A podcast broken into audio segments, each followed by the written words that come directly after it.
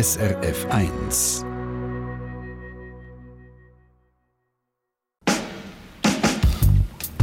SRF 1 Doppelpunkt. Es sei eine Epidemie. Und zwar nicht etwa eine Epidemie, die durch ein Virus verursacht wird, sondern wir Menschen sind der Auslöser. Gewalt gegen Frauen sei ein Gesundheitsproblem von epidemischem Ausmaß. Das sagt die Weltgesundheitsorganisation WHO. Die Pia Alemann von der Beratungsstelle für Frauen BIF sieht das ähnlich. Genau, das ist leider so. Es ist tatsächlich fast auch ähm, ja, eine Pandemie. Alle vier Wochen bringt der Mann seine Frau um. Und das in der Schweiz. Eine erschreckende Zahl. Und die Gewalt die kostet nicht nur Leben, sondern noch viel Geld. Es hat eine Studie, die ausgerechnet hat, das kostet so viel wie das Budget von einer mittelgroßen Stadt. Äh, das ist weit über 500 äh, Millionen pro Jahr, oder, wo das Kosten generiert. Ähm, und da sind nicht mal alle Kosten drin. Also die direkten Kosten wie, wie die Staatsanwaltschaften, wie die Polizei, wie Beratungsstellen, aber auch indirekte Kosten wie Arbeitsausfall, Kosten, die dann Kinder haben, medizinische Kosten, also es ist wirklich immens. Das ist die Sendung Doppelpunkt über Gewalt, die Frauen daheim erleben, ausgeübt von ihren Männern, von ihrem Partner oder Ex-Partner. Herzlich willkommen zu der Sendung Doppelpunkt. Mein Name ist Adrian Köpfer und vis-à-vis von mir ist Rina Telli, die sich in das Thema eingeschafft hat. Und mit dir, Rina, schauen wir in dieser Sendung durch eine ganz besondere Brille auf das Thema. Durch eine besondere Brille oder man kann sagen, wir schauen in den Spiegel, weil wir schauen auch unsere Rollen an in dem Ganzen. Und mit uns meine ich wir als Gesellschaft, äh, Nachbarn, Angehörige, Justiz, Presse, weil unser Blick, unsere Haltung, die macht eben einen Unterschied, ob wir die Opfer ernst nehmen oder ob wir ihnen die Schuld geben. Du hast nämlich bei der Recherche auch eigene blinde Flecken entdeckt. Definitiv. Ich habe gemerkt, dass ich falsche Bilder habe, zum Beispiel von den Betroffenen. Ich bin mir davon ausgegangen, wenn du stark bist, selbstbewusst, unabhängig, dann lässt du das nicht gefallen. Dein Mann, dein Freund schlägt dich, dann gehst du, logisch, oder? Aber so einfach ist es eben nicht. Und das zeigt die Geschichte von der Antje Joel. Und ihre Geschichte hören wir uns jetzt an. Mir ist letztens ein Buch in die Hand gekommen, das mir die Augen aufgemacht hat. Das mir gezeigt hat, wie fest ich keine Ahnung habe, obwohl ich gemeint habe, ich habe eine Ahnung. Das Buch heißt Prügel, eine ganz gewöhnliche Geschichte häuslicher Gewalt, geschrieben von der Autorin und Journalistin Antje Joel. Es ist das Jahr rausgekommen. Jetzt stehe ich da, mit meinem leeren, zum Platzen vollen Kopf, Rücken gegen die Wand. Sie erzählt, wie sie in zwei Beziehungen von ihren Ehemännern verprügelt worden ist. Er greift meinen Hals mit der rechten Hand und drückt. Sein Gesicht vor meinem ist kein Gesicht mehr. Es ist eine Fratze. Ich röchle. Als Maul, schreit er. Ich warne dich, bring's nicht auf die Spitze. Es klopft. Unter unseren Füßen. Der letzte Satz finde ich so sinnbildlich. Er schlägt sie fast tot und unten klopfen Nachbarn, die sich über den Lärm beschweren. Aber der Polizei anrufen? Nein, nein, sicher nicht. Auf einer subtileren Ebene sind auch wir als Gesellschaft so, denkt mir. Wir wissen, was läuft, aber wir schauen weg, nehmen es nicht genug ernst. Mir ist im Gespräch nicht nur um das gegangen, was sie erlebt hat, sondern um das, was sie uns über uns sagt. Sie erzählt nicht nur aus der Perspektive vom Opfer im Buch. Weil sie ja sehr viel zu dem Thema recherchiert hat, kann sie ihre Geschichte einordnen. Eine Geschichte, die eine ist von vielen. Und das macht es eben so spannend. Ich selber habe zum Beispiel bis vor kurzem auch gedacht, wenn dich dein Mann so brutal verprügelt, dann musst du doch gehen. Vor allem, wenn du nicht von ihm abhängig bist, zum Beispiel finanziell, dann musst du doch einfach gehen. Ich habe mich getäuscht. Unsere Vorstellung ist, die Frau muss doch einfach nur gehen und dann ist es vorbei. Mitnichten. Dann fängt es überhaupt oft erst an. Ich hatte ein unterbewusstes Bild von Betroffenen. Nicht, dass ich gesagt habe, eine, die von ihrem Mann verprügelt wird, ist so und so. Ich habe mehr ein Bild von denen, wo ich gedacht habe, dass es ihnen nicht passiert. Und genau das Bild von einer Frau, wo ich gedacht habe, passiert so etwas nicht, ist Antje Joel. Sie beschreibt im Buch, wie sie als Teenager ihren zukünftigen Mann kennenlernt. Sie ist 16, er 20. Das ist einmal das, was er ihr sagt. Später kommt dann heraus, dass er zehn Jahre älter ist als sie. Tantje Joel war damals ein Punk. Ja, da war ich ein Punk, war eine sehr rebellische Teenagerin.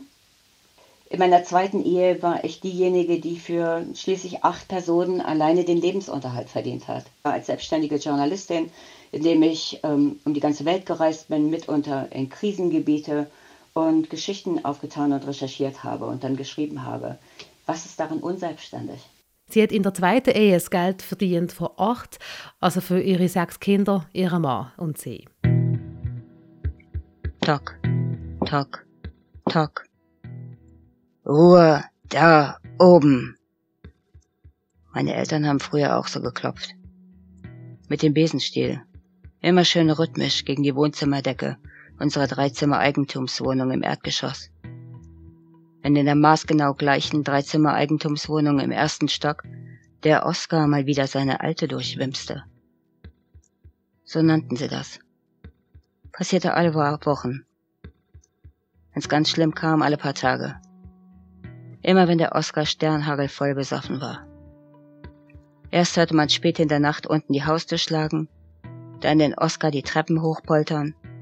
Wenn er den Schlüssel fand, rumste die Wohnungstür oben ins Schloss. Wenn nicht, hob ein hysterisches Bollern und Klingeln und Rufen an. Dann hier und da ein Gepolter, dann Stimmengewehr und auf ging's. Oskar brüllte, Bärbel kreischte, Gläser klirrten, Möbel krachten. Meine Mutter stöhnte, jetzt geht das Theater da oben wieder los. Mein Stiefvater rief empört, das ist ruhestörender Lärm. Die können von Glück sagen, wenn ich nicht die Polizei hole. Und dann sagten sie eine ganze Weile gar nichts mehr. Lauschten nur noch und warteten. Ob das Theater da oben von alleine aufhörte oder ob sie den Besenstiel holen mussten. Die Polizei holten sie nie. Nicht ein einziges Mal.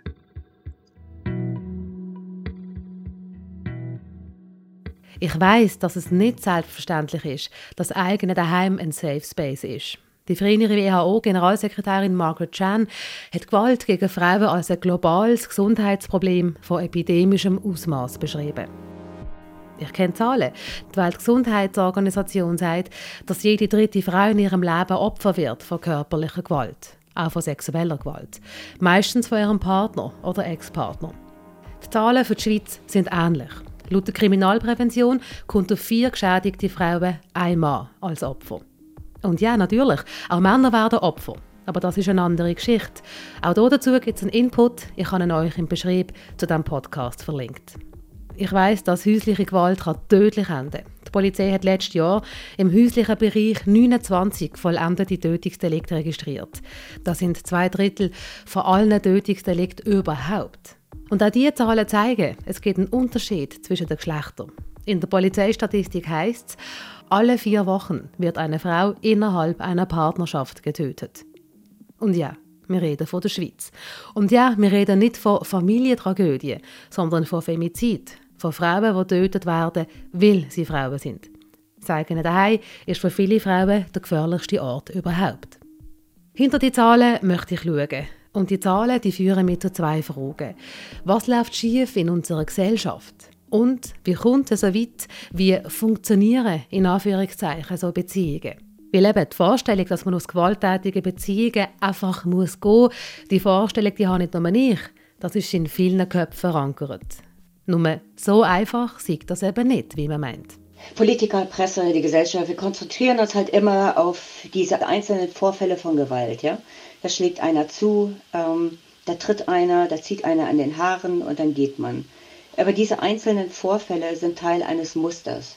Um das Muster erkennen, hat sie selber Jahre gebraucht. Wenn wir vorne an bei denen, die zuschlagen, demütigen, erniedrigen.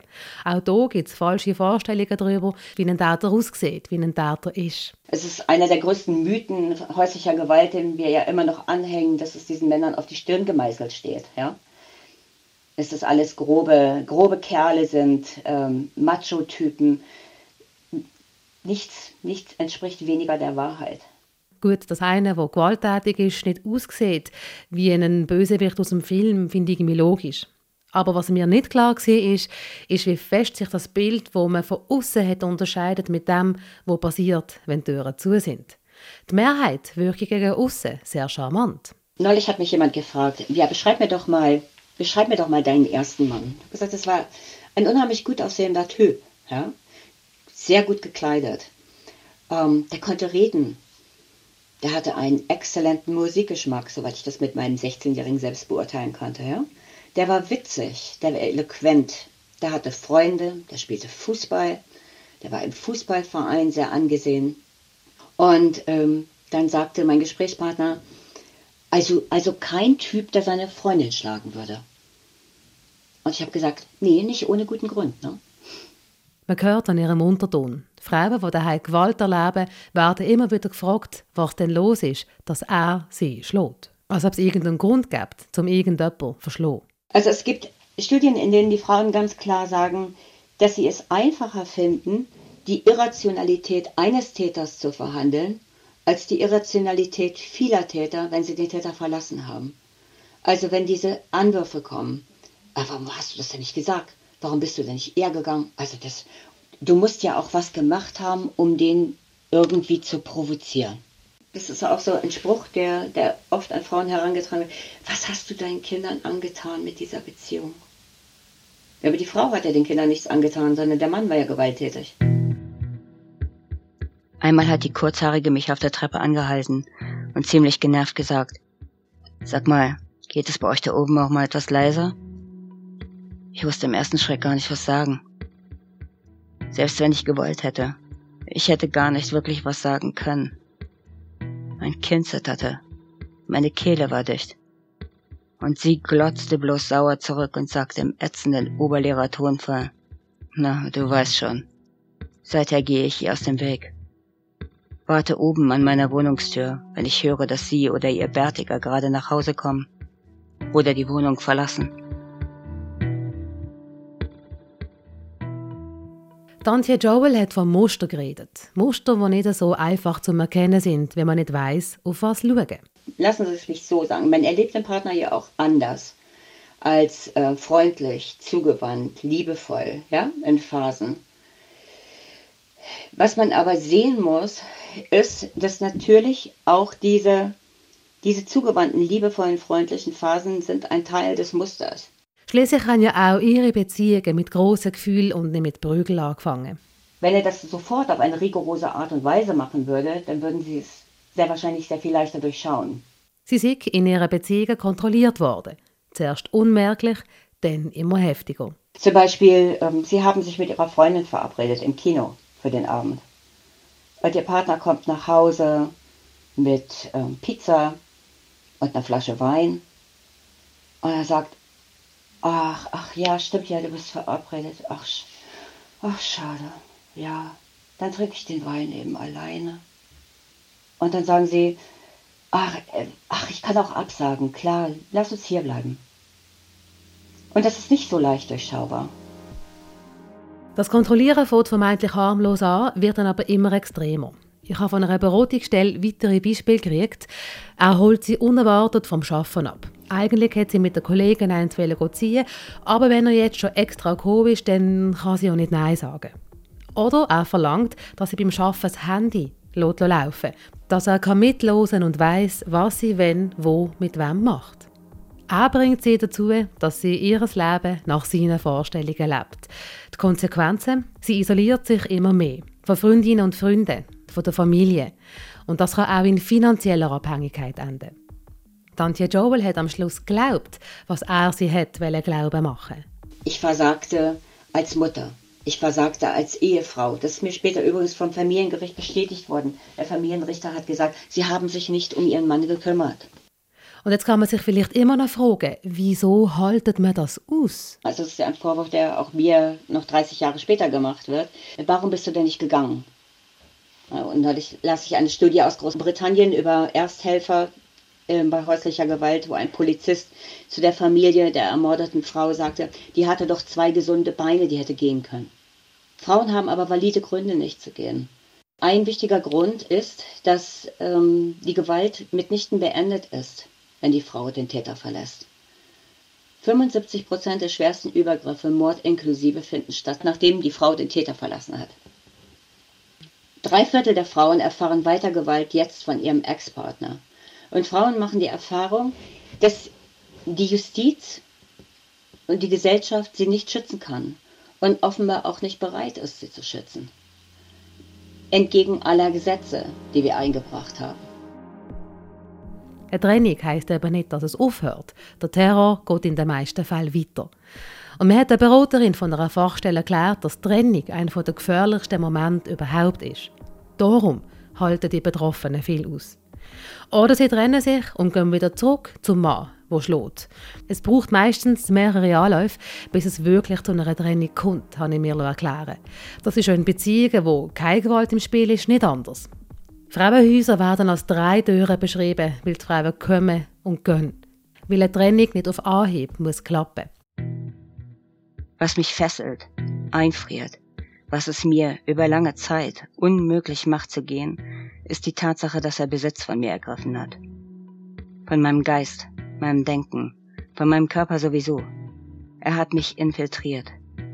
Mit seinem Denken, seinen Werten, seinen Wahrheiten. Das ist das Netz, das die scheinbar einzelnen Attacken miteinander verbindet. Es ist das Netz, das mich auch zwischen den tätlichen Angriffen gefangen hält. Seine Attacken sind keine vereinzelten Attacken, keine sporadischen Vorkommnisse, unterbrochen von Phasen der Normalität. In einer kontrollierenden Beziehung, für die physische Gewalt nur ein Ausdruck und meist leider der entscheidende ist, gibt es keine Phasen der Normalität, keine Verschnaufpausen für die Frau.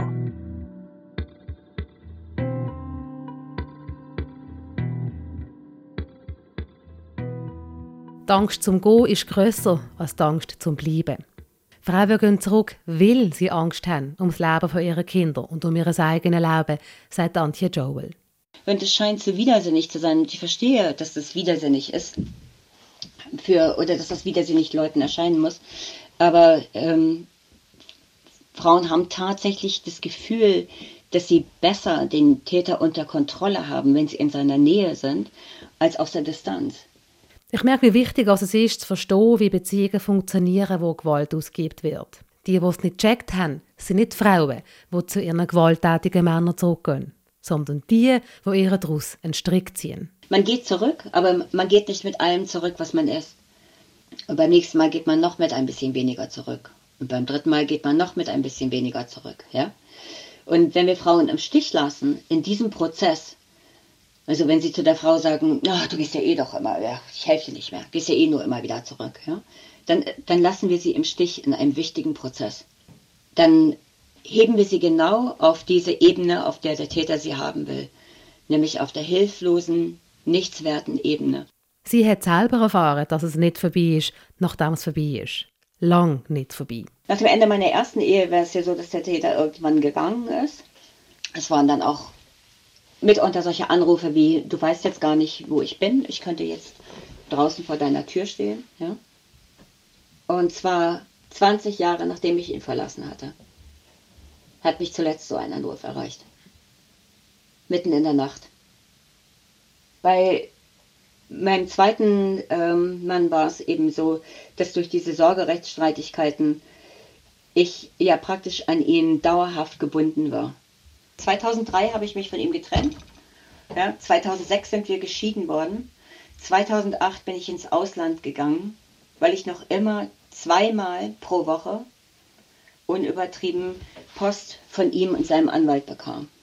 Entweder ist sie weiter getagt und bedroht worden, oder hat juristisch zu tun mit den Tätern. Sie hat dem Mann, wo sie fast totgeschlagen hat, die Kinder zuführen.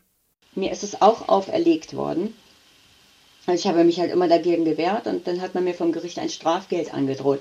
500 Euro, wenn ich die Kinder dem Vater nicht zuführe.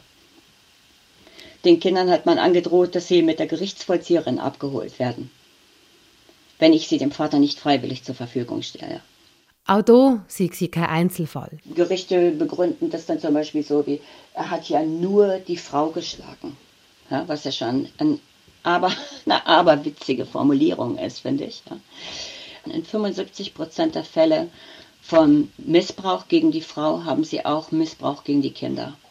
Und direkt, indirekt sind sie halt immer betroffen, wenn sie Zeugen der Gewalt werden. Da werden die Bedürfnisse von Kindern und die, auch das Schutzbedürfnis der Frauen völlig außer Acht gelassen. Tantje Joel hat viel ausgehalten, hat lang ausgehalten. Und wie sie sagt, Frauen, die durch so Beziehungen gehen, leben mit der Angst. Sie selber hat auch Angst gehabt, dass er sie töten könnte. Also zum Beispiel hat mein zweiter Mann mir auch immer wieder nach, nach der Trennung E-Mails geschickt oder Nachrichten auf dem Anrufbeantworter hinterlassen. Und die lauteten halt immer gleich, ich bin äh, heute Abend bis 20 Uhr unter dieser oder jener Nummer zu erreichen. Solltest du mich bis dahin nicht angerufen haben, werde ich tun, was ich für richtig halte. Ich habe diese, diese gesammelten E-Mails dem Gericht vorgelegt, ja, oder meiner Anwältin damals auch vorgelegt. Er hat mir gesagt, ja, äh, das ist, das sagt ja gar nichts. Also es ist, das ist ja nur ein Mann, der was klären möchte. Der möchte was mit ihm klären. Das meint Antje Joel, wenn sie sagt, dass es einfacher ist, zum mit einem Täter leben, als mit mehreren. Ich fand es bedrohlicher, das, was passiert ist, nachdem ich ihn verlassen hatte, weil es zu einem Zeitpunkt passierte, wo es hätte vorbei sein sollen, wo ich hätte sicher sein können sollen, wo ich äh, mich hätte darauf verlassen können sollen, dass die Gesellschaft, die Justiz und so weiter mich schützt. Aber das passierte nicht. Es passierte genau das Gegenteil das ist keine Einzelerfahrung, das ist eine Erfahrung, die Frauen wieder und wieder und wieder machen. Dabei würde Studie zu Frauenmord zeigen, dass es fatal ist, die Angst nicht ernst zu nehmen. Das ist immer wieder in Studien zu lesen, ja, das bestürzt mich immer noch. Die Frauen sagen, sie fürchten um ihr Leben und ich habe das damals auch gesagt. Und es wird immer wieder, es wird übersehen oder es wird weggeredet oder die Frauen werden als hysterisch dargestellt, paranoid, nicht glaubwürdig, sie übertreiben. Wenn Frauen sagen, dass sie fürchten, dass ihr Partner sie töten könnte, dann sagen sie das aus gutem Grund. Und Kriminologen, also die sich mit Femiziden beschäftigen, werten es eben als das entscheidende Warnsignal. Immer wieder frage ich mich, Warum? Weil es keine Gleichwertigkeit in unserer Gesellschaft gibt. Und ich denke, das ist das bessere Wort als Gleichberechtigung. Denn Gleichberechtigung sorgt immer noch nicht für Gleichwertigkeit. Also sie können ja Rechtsgrundlagen schaffen, sie können Gesetze schaffen und das haben wir eben auch in England gesehen. Es werden Gesetze geschaffen und nochmal Gesetze geschaffen und aber die Leute, die die Gesetze ausüben, also Richter, ja, es sind immer noch die gleichen Personen, die immer noch an ihren gleichen Einstellungen gegenüber Frauen und Männern hängen, also die immer noch in einem Wertesystem und in einem Rollensystem festhängen, die diese Gesetze nicht anwenden, wie sie angewendet werden sollten. Das ist eben auch das, was Antje Joel meint, wenn sie sagt, es sei einfacher, so mit einem Täter leben, als mit mehreren. Wer sich wehrt, muss damit rechnen, dass einem die Schuld gegeben wird, dass man nicht ernst genommen wird dass die Angst ums eigene Leben und die Angst ums Leben der Kinder nicht ernst genommen wird. Von Richtern, von Nachbarn, von Bekannten, von der Familie. Und ich frage mich, wie sie das über all die Jahre ausgehalten hat. Also es gibt im Englischen gibt es ein Sprichwort, das heißt, ähm, wirfst du einen Frosch in kochendes Wasser, dann springt er raus, um sein Leben zu retten. Erhitzt du das Wasser nach und nach, dann stirbt der Frosch. Und ich denke, das kennen wir ja alle. Das kennen wir alle ähm, auf verschiedenen Ebenen. Es fängt ja nicht mit einem Knall an. Lange Jahre mit Schuldgefühl, mit Scham. Dabei, wer ist die Schuld? Die, die schlönen oder die, die geschlagen werden? Wer muss sich schämen? Tantje Joel sagt zum Schluss, dass die Scham und das Schuldgefühl der Frauen aufgedruckt wird. Wir müssen uns dann nicht fragen, warum, warum geben sich die Frauen nicht Schuld? Wir tun das permanent. Mir persönlich hat das Gespräch mit der Antje Joel die Augen aufgemacht. Auch wenn ich gemeint habe, ich habe sie schon offen. Aber ich habe gemerkt, dass ich blinde Flecken, dass ich Wissenslücken habe. Und Ignoranz, Unwissenheit, falsche Vorstellungen und Bilder, die wir über häusliche Gewalt haben, die schaden den Betroffenen. SRF 1 Doppelpunkt Also mir hat das alles, ehrlich gesagt, gerade ein bisschen schockiert, was wir da gehört haben. Wie hilflos Frauen diesen gewalttätigen Männern ausgesetzt sind und dass es noch schlimmer wird, wenn Frauen den Entschluss fassen, zu gehen. Ich meine, es ist nur das Beispiel von der Antje Joel, die nach 20 Jahren ein Telefon von ihrem Ex-Mann hat bekommen, wo er immer noch droht hat. Und Etwas, was ich auch gemerkt habe, häusliche Gewalt ist keine Privatsache, ist keine Familienangelegenheit, sondern geht uns alle etwas an. Heisst, wir sind alle aufgefordert, herzuschauen.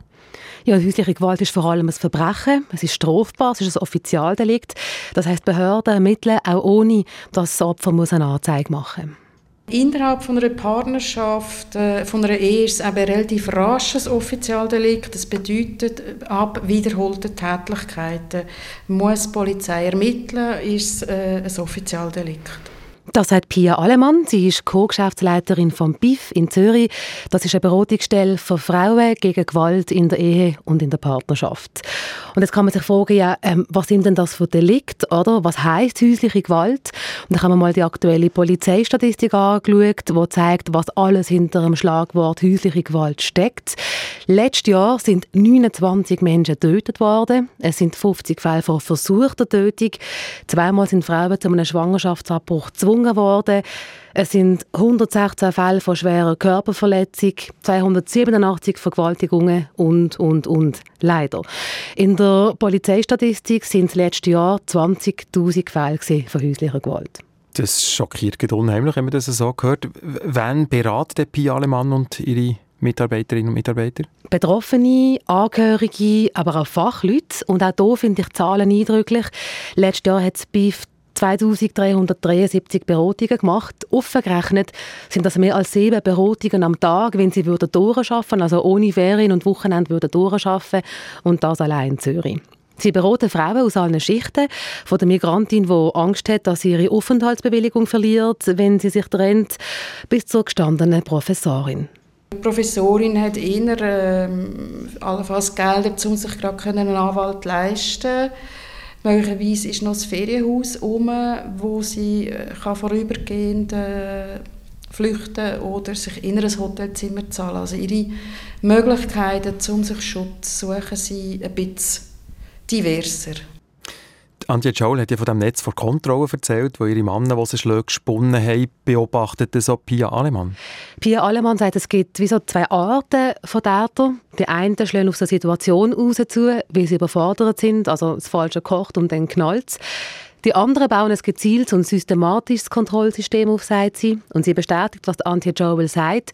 Es fängt subtil an, so, dass man es eben nicht merkt wo oft die Männer auch sehr ähm, joyal sind, sehr charmante Seiten haben, sehr überzeugend können sein wo viele Frauen dann, äh, uns dann gerade erzählen, ich habe mich noch nie so aufgehoben gefühlt am Anfang von der Beziehung, er ist auf mich so eingegangen, wir haben es doch schön zusammen, wir schauen hier zusammen Film und so und am Anfang hat man immer das Gefühl, ja, das ist, weil er sich für mich interessiert, weil er so verliebt ist in mich.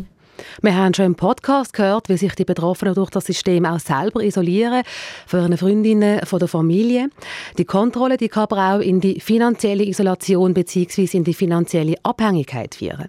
Tatsächlich gibt es äh, schon auch Frauen, die erzählen, er hat mir verboten, ähm, gut zu arbeiten oder ähm, oder er ist so viel mal auftaucht bei der Arbeit oder ich habe ständig ähm, das Handy offen behalten, damit er hört, was ich beim Arbeiten, mit wem ich rede, was ich mache. Dass dann äh, zum Teil auch der Arbeitgeber findet, äh, das längt jetzt und, und dass zu einer Kündigung kann kommen also er stalkt sie beim Arbeiten massivst mit Handy ablosen und so weiter. Die Konsequenzen treten aber sie und verliert den Job. Etwas am schrägsten aber, was mir Pia Allemann erzählt hat, ist das, ähm, wo es ums WC geht. Das erzählen uns immer wieder Frauen, dass sie, ähm, sie müssen die Türen aufhalten wenn sie auf die Toilette gehen, dass äh, ihre Mann, ihr Partner nicht erträgt, dass sie schon nur eben die fünf Minuten sich quasi einschließt auf der Toilette oder in der Dusche. Das ist wie eine Hilflosigkeit. Er muss die ständige Kontrolle haben und die Übersicht ähm, über seine Partnerin. Und das finde ich doch schon recht ähm, beängstigend. Das ist ja Wahnsinn. Mhm. Warum? Ich habe mich auch gefragt, warum. Ja, das sind Mutmaßungen. Also ich denke, die wenigsten ähm, befürchten, zumindest am Anfang, dass sie sich heimlich Hilfe holen würden. Aber ich denke, das geht wie... Viele von diesen Männern haben ja keine sichere Beziehung, können erleben in den ersten zwei Kindheitsjahren. Und für mich hat es wie so etwas, wie eben Kleinkinder, oder, bis sie ein eigenes Ich äh, entwickelt haben und können wissen, okay, auch wenn meine Mutter jetzt eine Viertelstunde im Bad ist, sie kommt wieder raus und sie ist wieder für mich da. Und für mich hat das äh, so einen Effekt. Jetzt haben wir über Dynamiken in Beziehungen geredet, wo Gewalt ausgeübt wird, zum Teil massive Gewalt. Zurück zur Kernfrage, was machen? Der erste Gedanke wäre ja, pack deine Sachen, gang verreise auf Nimmerwiedersehen. Dass das aber einfacher gesagt als gemacht ist, sagt nicht nur Antje Joel, die wir im Podcast gehört haben, sondern auch Pia Alemann. Ja, man darf nicht vergessen, oder eine Trennung ist eine Beziehung, wo man nicht grün und blau geschlagen wird. Ein Prozess braucht Zeit und es bringt schwierige Fragen mit sich, oder? Verliere ich mein Umfeld? Verliere ich vielleicht die Wohnung? Welche Freundinnen und Freunde heben zu mir? Welche nicht?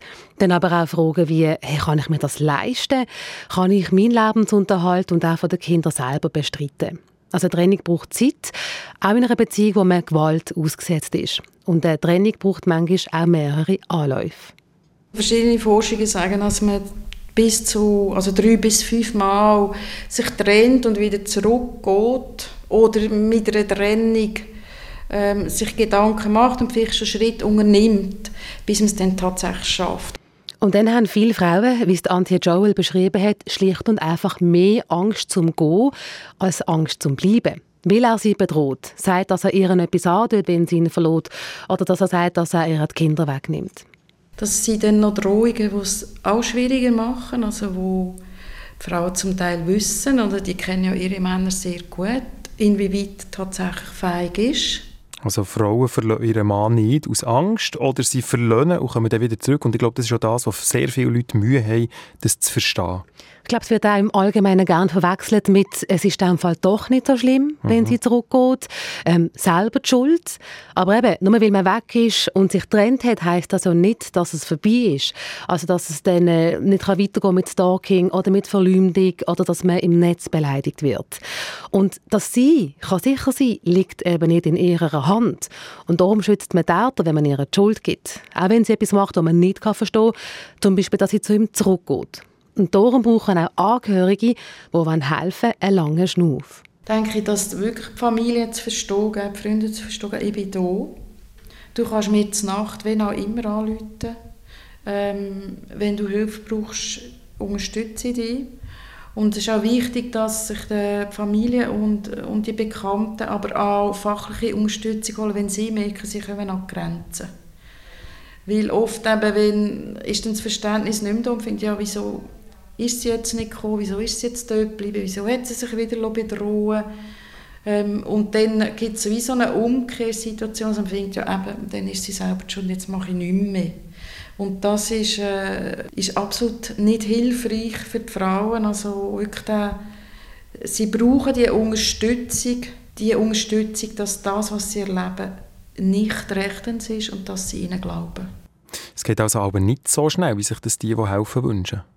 Pia Alemann beobachtet vor allem auch, dass es die, die wollen helfen wollen, präsent haben, zu präsent.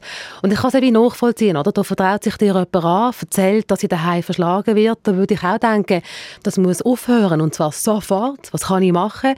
Aber Aktionismus allein länge eben nicht. Dass man Frau Subitus Antwort rausholen und tatsächlich äh, muss man wie äh, die Schritte wirklich gut planen weil wir sagen eben, je nachdem, sie hat das schon so lange ausgehalten, dann muss man nicht innerhalb von zwei Tagen ähm, also auf die. Also manchmal muss man auch, oder, wenn es tatsächlich äh, gefährlich ist. Äh, das ist überhaupt kein, äh, das ist ganz klar. Aber ähm, die Ambivalenz, also viele Frauen sind ja nach wie vor sehr ambivalent. Und darum braucht es eben keinen Aktionismus, der nach dem ersten Schock versandet bei denen, die helfen wollen, sondern eben einen langen Schnuff und das Verständnis für die Sache, um wirklich zu unterstützen Wie die Forschung und Visionerfahrung zeigen, es braucht viel Unterstützung. Es braucht ein System, ähm, ein rechtliches System, aber auch eine finanzielle Absicherung, äh, eine Gesellschaft, die nicht verurteilt, um irgendwann diesen Schritt zu schaffen. Und einen langen Schnuff brauchen aber auch die Betroffenen. Ja, weil es eben nicht einfach in Anführungszeichen eine normale Trennung ist. Sie sagen, Ich habe so viele Termine. Ich habe mit der KESP zu tun, mit der Polizei zu tun, mit der Staatsanwaltschaft zu tun, äh, mit der eigenen Anwältin, mit der Beratungsstelle. Also sie hat zum Teil mit, möglicherweise muss sie auch noch ins Spital. Also die haben zum Teil 10 bis 15 Stellen zu tun, nach so einem Vorfall. Also tatsächlich ist es ein bisschen absurd, dass eigentlich das Opfer auch das muss wahrnehmen. Und ähm, und der Täter ist möglicherweise, klar, ist überhaupt auch nicht lustig, aber er ist in Hungersuchungshaft und rundum muss das Opfer alles organisieren und sich gleichzeitig noch um, äh, um den Alltag kümmern, um Kinder kümmern. All diese Schritte die müssen Opfer und ihre Angehörigen nicht allein machen. Opferberatungsstellen helfen weiter, mit sicheren Ort, wo man für einen Moment kann unterkommen kann, mit fachlicher Beratung, mit psychologischer Unterstützung oder mit juristischem Beistand. Und Links zu Beratungsstellen haben wir noch parat gemacht bei uns online unter srf1.ch bei der Sendung Doppelpunkt. Wir haben schon gehört, häusliche Gewalt ist strafbar. Wie viel geht denn der juristische Weg? In dubio pro reo, also im Zweifel für den Anklagten, und das schreckt viele ab. Die häusliche Gewalt spielt sich ja oft eben im Haus ab, sprich es hat keine anderen Zeugen und Zeuginnen, die das bestätigen können, außer man hat gerade eine Drohung äh, die er per WhatsApp hat geschickt Und von dem her äh, kommt es tatsächlich oft zu Freisprüchen. Und dann kommt noch dazu, dass viele Frauen an uns immer sagen, ich will eigentlich gar nicht, dass er verurteilt wird. Ich will einfach nur, dass die Gewalt hört. Und dass ich in Ruhe und Würde leben, weiterleben Also Gewalt hört, aber beim Partner bleiben. Warum? Statt trennen? Weil sie das Wohl von anderen über ihr Wohl stellen, also zum Beispiel, dass sie weg der gemeinsamen Kinder bleiben Weil äh, ich will die Familie nicht auseinanderreißen, ich will meinen Kind den Vater nicht wegnehmen. Ähm, und von dem her, das ist immer total unterschiedlich. Aber eben bei jedem, ich denke eben schlussendlich praktisch jede Frau, irgendwann gelingt es, aus so einer Beziehung äh, sich zu trennen. Wir haben von der Antje Joel gehört, dass es ihrer Einschätzung nach genug Gesetze gibt, aber dass wir in den Köpfen immer noch so ticken, dass wir den Opfern nicht glauben und den Opfern die Schuld geben. Wie sieht es Pia Alemann?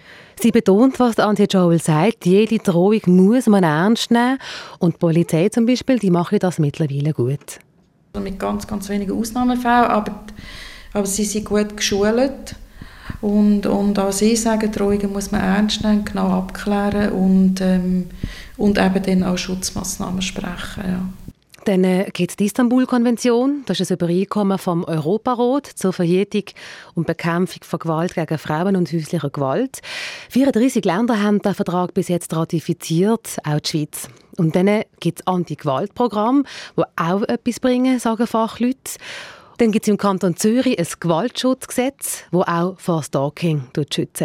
Und trotzdem passiert es, oder, dass Partner oder Ex-Partner der Polizei zwar bekannt sind, aber dass der Frauen nichts nützt. Das zeigt zum Beispiel der Fall Dietikon von letztem Jahr, wo ein Mann seine Ehefrau tötet hat. War schon vorher aktenkundig wegen häuslicher Gewalt.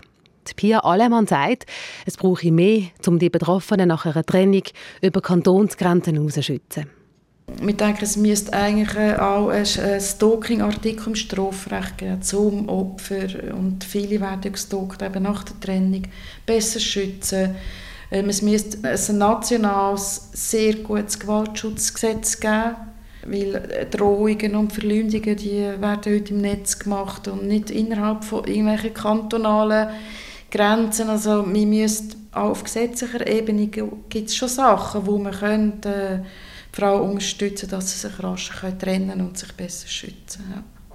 Die Pia Alemann redet für die Schweiz, wenn wir das Ganze mal in einem internationalen Kontext anschauen, so wie Antje Joel das macht. Sie sagt, es werde Gesetz um Gesetz geschaffen, aber die Justiz hängt in einem alten Wertesystem fest und wende die Gesetze nicht an, wie sie eigentlich angewendet werden Sie hat das Beispiel gebracht von einem Fall in Berlin, wo der Richter die Entschädigungsklage von einer Frau abgelehnt hat mit der Begründung, durch ihr Verbleiben in der Beziehung hat die Frau zu der Gewalt beigetragen. Wir müssen uns, nicht, wir müssen uns dann nicht fragen, warum geben sich die Frauen nicht Schuld? Wir tun das permanent. Und sie kritisiert nicht nur die Justiz, sondern auch die Medien. Wir haben das am Fall von einem Femizid in der deutschen Stadt Limburg angeschaut. Das war ein extrem brutaler Fall, der mitten in der Stadt Limburg passiert ist. Die Frau hat ihn verloren, ist mit den beiden Kindern ins Frauenhaus geflüchtet. Er hat aber nicht losgelassen.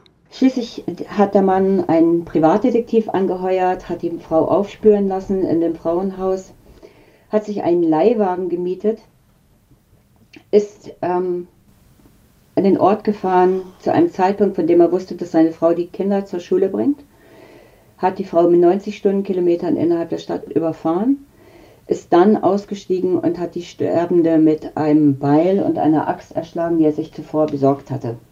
Also man kann und will sich das gar nicht vorstellen. Die Medien die haben darauf aber von Kontrollverlust geschrieben. Er hat die Kontrolle verloren. Dabei ist genau das Gegenteil der Fall. Er beauftragt einen Privatdetektiv. Er weiß, zu welcher Zeit seine Frau an welchem Ort anzutreffen ist. Er besorgt sich eine Axt, er besorgt sich ein Beil, er besorgt sich einen Leihwagen, fährt zu genau der richtigen Zeit, an genau dem richtigen Tag an den Ort und tötet seine Frau. Und wir sprechen von Kontrollverlust. Oder die Presse schreibt, was ist in den Tagen zuvor passiert, was hat die Frau dazu beigetragen, dass er sie hat töten müssen. Ja? Und dann liest man in der Presseberichterstattung, dass er zum Beispiel seiner Therapeutin gegenüber, nachdem er verlassen wurde von seiner Frau, bitterlich geklagt hat, dass seine Frau so undankbar war. Er habe alles für sie getan. Er hatte also wirklich alles für sie getan und sie hat ihn trotzdem verlassen mit den Kindern. Und sie sei so undankbar und er stehe jetzt ohne alles da. Und die Therapeutin sagt vor Gericht, da war ich auf seiner Seite. Das ist ein Fall, der ihm wirklich ganz nachgeht, der schockiert aus Deutschland. Aber auch in der Schweiz gibt es immer wieder Fälle, wo bewusst oder unbewusst die Schuld den Opfern zugeschoben wird. Ich habe mit der Pia Allemann einen Fall von Anfang November aus dem Kanton Aargau angeschaut. Wo äh, ein Mann seine drei Kinder ermordet hat und sich nachher äh, suizidiert hat, ähm, gibt es tatsächlich auch Medien, die immer noch sagen, ähm, sie wollten sich trennen und daraufhin äh, eben, hat er Kind umgebracht, oder wo dann gleich, also das suggerierte Mitschuld von der Frau, sie hat sich ja nicht müssen trennen ähm, es banalisiert auch, oder eben die Wörter wie Familientragödie, oder Tragödie ist etwas, wo man im Theater schauen und wo einfach nicht benennt, was da passiert. Und die Haltung, die ist auch gefährlich. Weil es gibt Männer, die in ähnlichen Situationen sind, gibt es wie eine Rechtfertigung, zu sagen, ja gut, meine Frau will sich auch trennen. Sie hat auch gesagt, sie nimmt den Kind mit. Also, ähm, wieso greife ich nicht auch zu dem Äußersten? Es kann zu einer Rechtfertigung werden und ich finde, die Medien müssen sich sehr bewusst sein, wie sie zu diesem Thema äh, Berichterstattung machen, dass eben die Emotion und die Empathie nicht beim Täter ist, äh, dass man nicht äh, sich Gedanken anstellt, warum er das hat gemacht, sondern Gedanken anstellen, wie geht es dem Opfer, wie geht es dem Kind. Und das würde schon viel helfen. Oder? Dass, ähm, dass vielleicht auch mehr Frauen ermutigt werden, sich dann Unterstützung zu holen. Es gibt auch Angebote für Männer, die in ein Programm kommen, wo sich Unterstützung holen können, um mit ihren Aggressionen anders umzugehen. Lina, du hast dich immer wieder gefragt, warum. Warum haben wir so ein riesiges Problem mit Gewalt innerhalb von Beziehungen? Wie kann das sein, dass das eigene Daheim für eine Frau der gefährlichste Ort überhaupt wird? Auf was für Antworten bist du gekommen? Ich finde, Antje Joel, die sich auch wissenschaftlich mit der ganzen Problematik befasst, bringt das schön auf den Punkt. Wir haben keine Gleichwertigkeit von Mann und Frau. Ich glaube, es liegt daran, dass dieses Verbrechen und seine Opfer einen so geringen Status in unserer Gesellschaft haben. Und dass es keine Gleichwertigkeit gibt, das ist historisch gewachsen. Das sehen wir bei x Punkten. Also bei uns in der Schweiz, Frauenstimmrecht haben wir seit knapp 50 Jahren.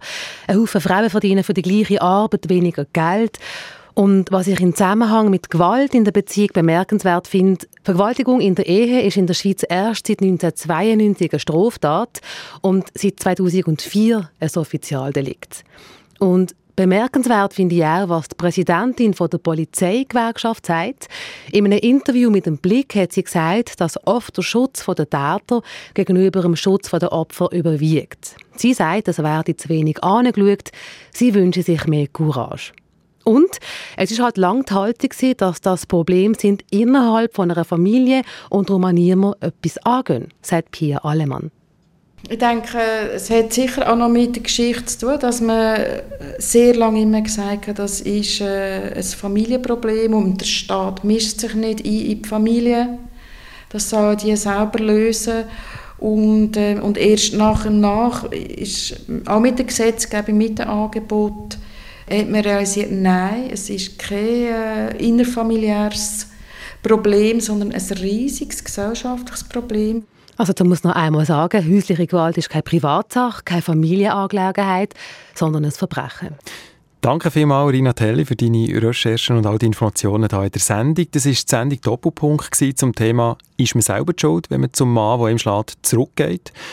Und ich möchte an dieser Stelle gerne noch mal deutlich betonen, es gibt Profis, die helfen, diskret, kostenlos und in eurer Nähe.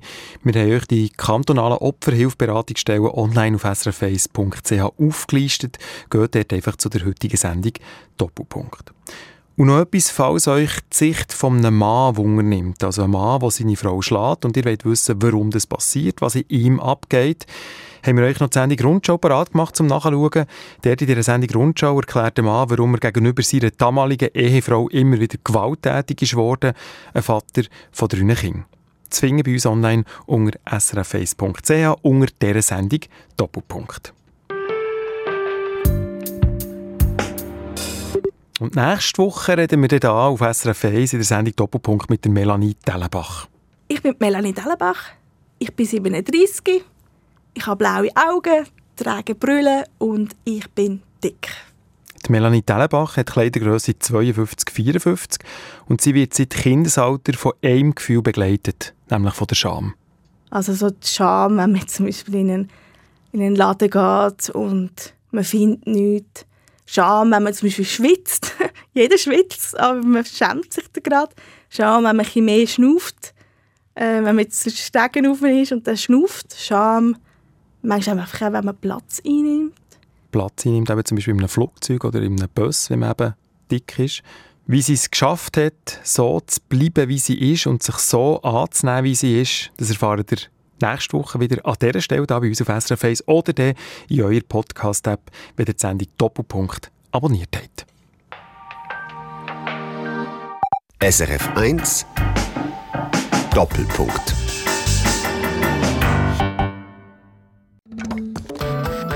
Eine Sendung von SRF1. Mehr Informationen und Podcasts auf srf1.ch.